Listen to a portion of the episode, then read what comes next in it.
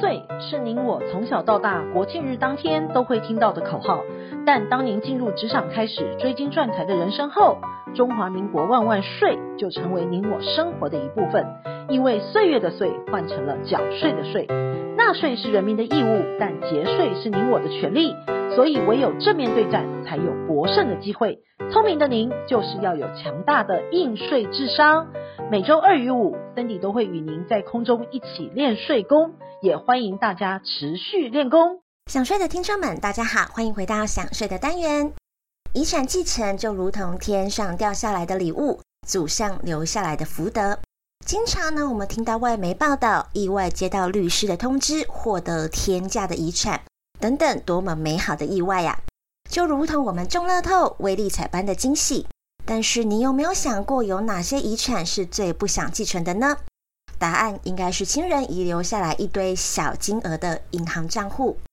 根据统计，国内目前约有五千多万户的净值户，整体存款金额达到了六百一十三亿，其中呢，不乏账户剩下零钱或者是不到一万元的存款等等的。由于呢，银行账户的继承要拿出这些零钱，可真不是一件容易的事。一般呢，我们到银行继承需要准备哪些资料呢？第一个就是被继承人的存款或者是存单；第二是国税局核发的遗产税完税或者是免税证明书；第三是存款人的死亡证明书或者是储户的个人户籍成本；第四是可确认为全体合法继承人之原始全户户籍成本。第五是全体继承人亲持本人身份证及印章，最后就是填具继承存款的申请。然而最麻烦的事就是各家银行的申请，且每家银行都有差异化的要求。办完继承程序后，对于账户中小小的钱，也不一定都能领现分分就好。有些银行呢是要求要汇款到继承人的账户，有些银行呢是开立支票给继承人去存票。或许从来都没有人想过，亲人的遗爱是如此的麻烦。因此，金管会督导银行公会研议小额存款继承简便措施。未来的继承存款金额在一定金额以下，可望由指定继承人代理，不必所有继承人到场，也不需由所有继承人的印鉴证明。预计在今年年底，三十九家国营以及邮局会完成内部作业的修正，正式上路施行。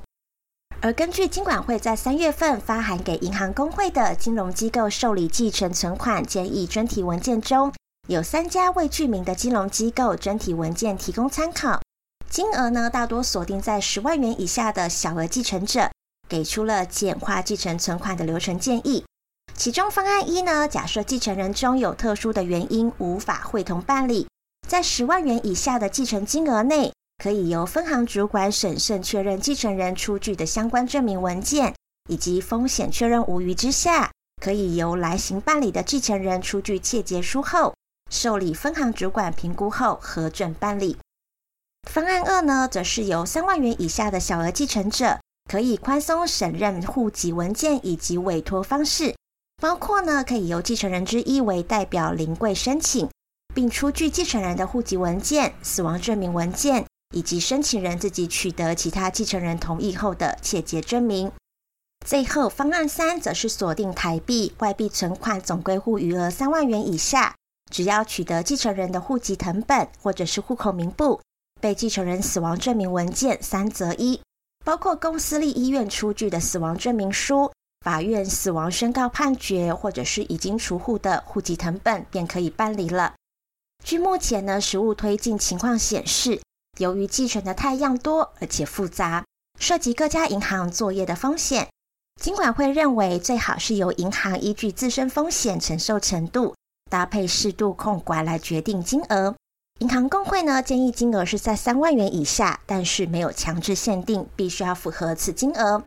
而根据统计，其实现阶段已经有十五家国营实施这项便民措施了，其中呢将门槛设为一万元以下的有三家业者。三万元以下呢，有十一家业者是最多的，也有一家银行是限定五万元。预计今年年底，全体的国营与邮局将会全面施行。金管会强调了，未来继承人至银行办理小额存款继承手续，将可简化相关流程及所需提供的文件，